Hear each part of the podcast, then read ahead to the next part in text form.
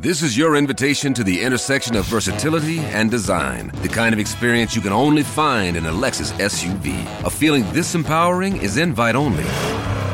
Fortunately, you're invited.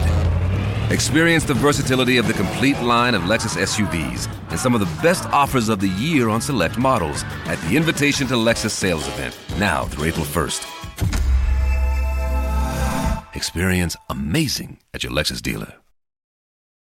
Get ahead of postage rate increases this year with Stamps.com. It's like your own personal post office. Sign up with promo code PROGRAM for a four week trial plus free postage and a free digital scale. No long term commitments or contracts. That's Stamps.com code PROGRAM. Die Banken wackeln wieder reihenweise. Ein Ex-Fed-Chef warnt vor mehr Ungemach, aber die Fed erhöht trotzdem weiter die Zinsen. Ist es jetzt vorbei?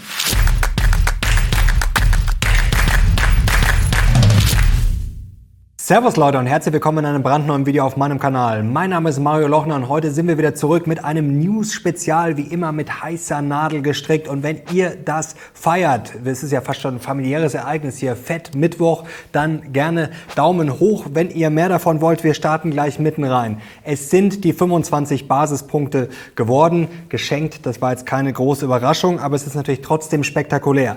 16 Jahreshoch bei den Zinsen. Zuletzt waren sie 2007 so hoch. Ja, Decima hat die Fed jetzt vollgemacht, also die zehnte Zinserhöhung in Folge seit März 2022. Und wir schauen gleich mal rein, was jetzt das Spannende ist, ja, was die Fed von sich gegeben verlautbart hat. Blicken wir mal rein. Und das ist spannend und das passt zu dem Es ist vorbei. Das ist natürlich noch nicht sicher, aber die Märkte spekulieren natürlich gerade.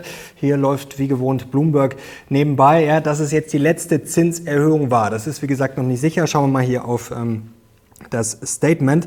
Und da gibt's interessante Änderungen. Ihr seht jetzt hier, wie beim letzten Mal, das durchgestrichen. Zum Beispiel hier oben im zweiten Absatz ist das. Hier steht jetzt schon tighter. Also beim letzten Mal im März hatte man noch gesagt, ja, man muss schauen, ob das sich in tighteren Finanzkonditionen niederschlägt. Jetzt sagt man ganz klar, die sind tighter geworden. Also das deutet schon mal darauf hin, dass die Fed jetzt nicht mehr mit dem Holzhammer draufschlägt, zwingend mit den höheren Zinsen.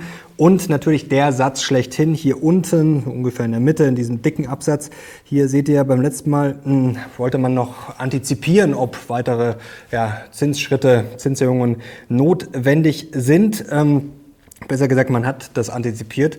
Und jetzt in determining uh, the extent to which, also man ist deutlich defensiver geworden. Das ist, glaube ich, das äh, Key Learning jetzt aus diesem Statement. Ist natürlich auch Interpretationssache, aber es war eigentlich schon eindeutig, dass man gesagt hat, ja, dieses Statement, ähm, die Guidance, das ist jetzt schon typisch zu, ja, ähm, früheren Vorkommnissen, als die äh, Zinsen quasi nicht mehr erhöht wurden. Also es deutet einiges darauf hin, ja, dass es jetzt vorbei ist und zwar mit den Zinserhöhungen. Das Fed Watch Tool, ja, das äh, spricht auch dafür. Also wir kommen ja wieder am 14. Juni. Schauen wir mal kurz drauf.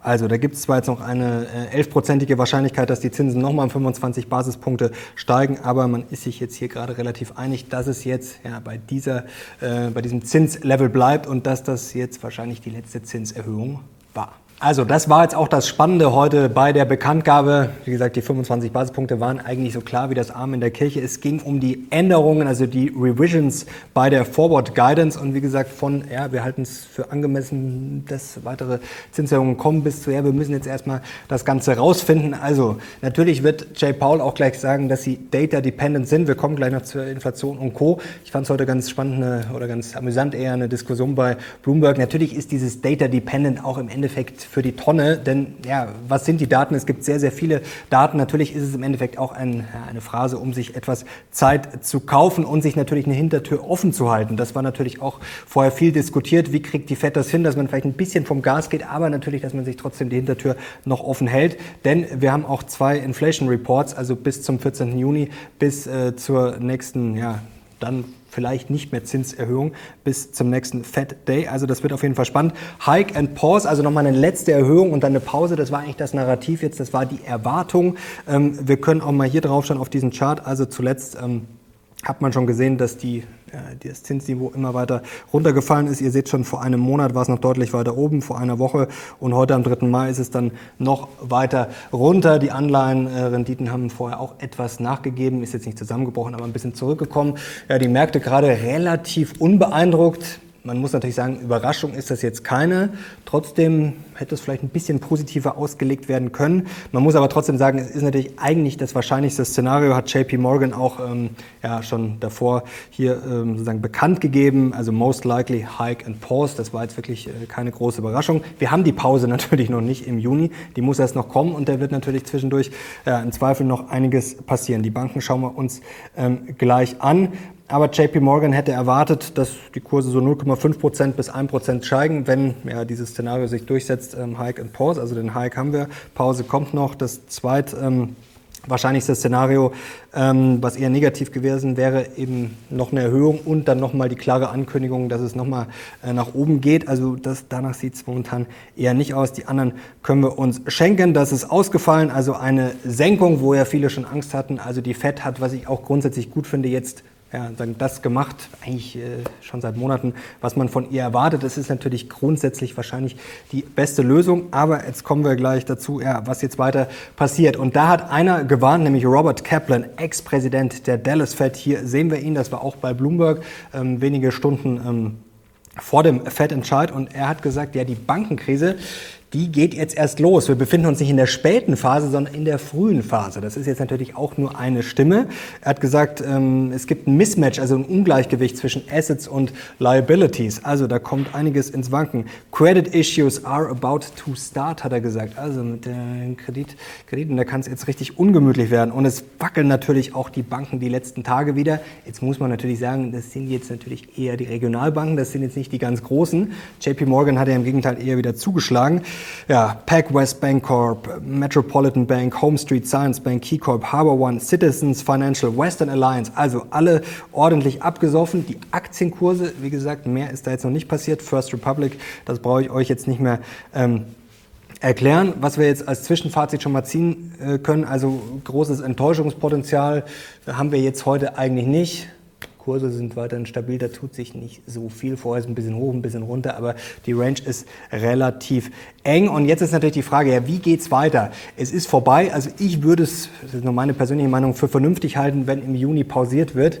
Ähm, wie gesagt, was dazwischen jetzt passiert, wissen wir nicht. Aber bei den Banken rumort es ja ordentlich. Wir haben zuletzt auch gesehen, die Wirtschaft hat sich auch schon etwas abgekühlt. Die Job-Openings sind auch zurückgekommen. Inflation kommen wir gleich. Da sieht die Fed ihren Job wahrscheinlich noch nicht so wirklich erledigt. Aber selbst äh, Elizabeth Warren und Bernie Sanders haben heute schon äh, gewarnt und sogar die haben kapiert, dass vielleicht jetzt nicht gut ist, auch weiter die Zinsen zu erhöhen. Das war relativ dramatisch, haben gesagt, ja, die Fed muss jetzt aufhören, sonst fahren sie hier noch äh, die Banken und unsere Wirtschaft gegen die Wand. Also ich glaube, die vernünftigste Lösung, wenn die Welt jetzt bis 14. Juni nicht untergeht, wäre, dass wir sagen, es ist vorbei und man macht dann erstmal eine Pause. Was natürlich noch spannend wird, ob heute wieder ein Twist kommt. Vielleicht haben wir bisher ja, die geringste Überraschung. Zwar hat die Fed in letzter Zeit auch mal das gemacht, was man erwartet hat, aber heute war es schon sehr nach Drehbuch. Wie gesagt, eher dovish, also eher positiv.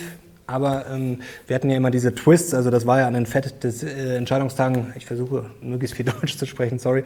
Ähm, an den FED-Entscheidungstagen hatten wir ja wirklich immer ein Auf und Ab. Also das ist auch statistisch belegt, dass es da immer ja, große Schwankungen gab. Bisher ist es erstaunlich stabil, aber das kann sich auch innerhalb von fünf, zehn Minuten ändern. Wahrscheinlich gleich, wenn die BK losgeht, dann tut sich wieder was. Ähm, ja, die Frage natürlich auch, wie sieht es jetzt aus mit Rezession, Inflation? Ähm, wir können auch mal was Positives sagen. Jetzt, wenn wir schon mal auf die EZB blicken, schauen wir auf diesen Chart. In dieser Woche die Core-Inflation, die Kerninflation hat sich zum ersten Mal abgekühlt in Europa seit Juni. Also das ist mal erstmal positiv, aber blicken wir zurück in die USA. Ähm, hatten wir ja auch im äh, letzten Briefing, äh, da ging es leicht nach oben. Hier sehen wir jetzt die Trimmed Mean PCE Inflation, also da schneidet man quasi oben die äh, Extreme ab und unten. Da sehen wir, ja, das ist stabil, aber ähm, das reicht noch lange nicht. Also das äh, Fed-Ziel von 2%, das wird man so nicht erreichen. Und hier sehen wir auch noch einen Chart. Persistent Price Pressures, also die Inflation ist hartnäckig und ja, da tut sich noch nicht wirklich viel nach unten. Also da kann die Fed jetzt noch nicht behaupten, dass man alle Ziele erreicht hat. Aber trotzdem, ja, im Zweifel, ähm, wenn man data-dependent ist, datenabhängig, ähm, dann muss man jetzt natürlich auch auf die tighter Credit Conditions schauen, wie es ja auch im äh, Briefing schon im Statement stand. Also deswegen glaube ich, ist da äh, die Pause auf jeden Fall wahrscheinlich und man muss halt einfach die Balance finden.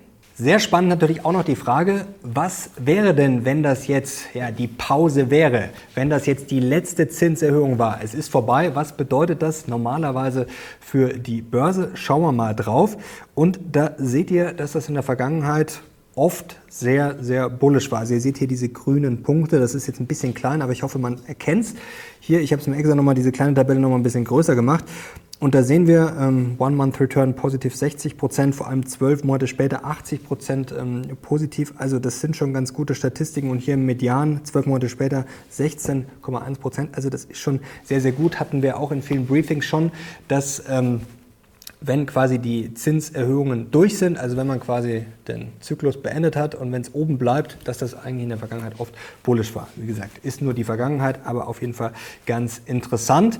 Ähm, wie die Hedgefonds aufgestellt sind, das habe ich äh, für euch zusammengeschrieben auf Beating Beta, ist auch ein völlig freier Artikel, deswegen verweise ich nochmal auf unsere neue Plattform, mache jetzt ganz, ganz dreist Werbung. Schaut unbedingt mal rein, ich bin auch gespannt auf euer Feedback und wer mehr will, da wird auch noch einiges kommen in den nächsten Tagen und Wochen. Kann ich auch nochmal jetzt ganz dreist auf unser ja, Vorteilsangebot, jetzt noch auf unser Startangebot äh, verweisen, denn das ist noch gültig. Also ich freue mich sehr, wenn ihr vorbeischaut.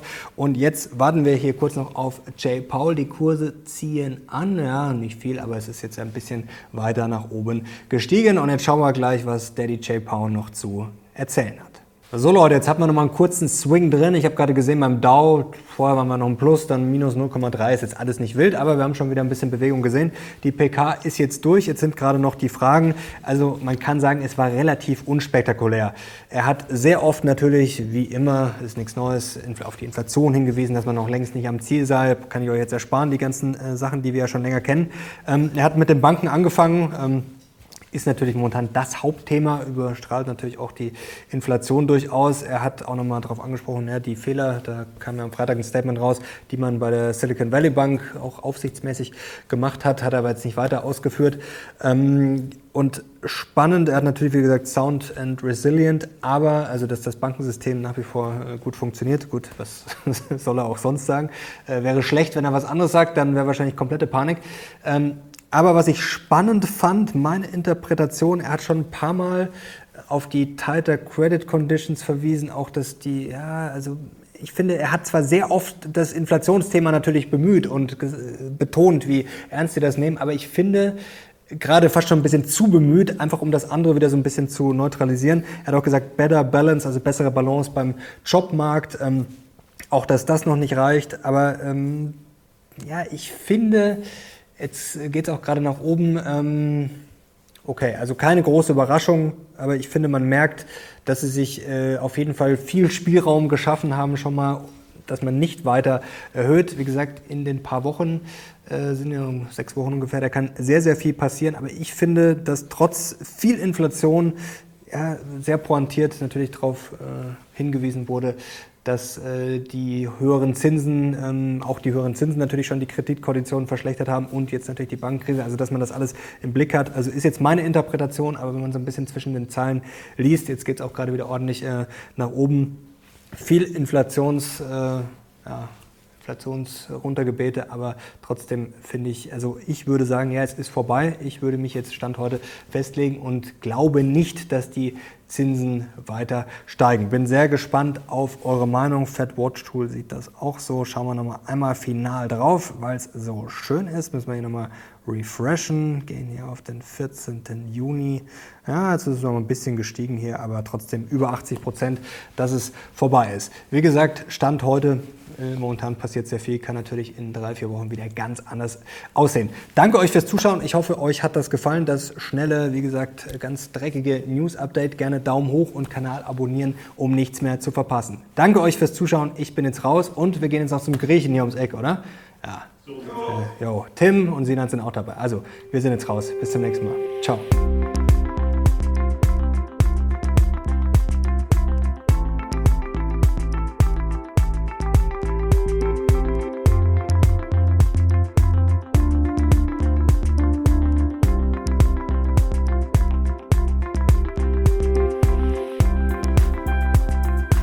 This is your invitation to the intersection of versatility and design. The kind of experience you can only find in a Lexus SUV. A feeling this empowering is invite only. Fortunately, you're invited.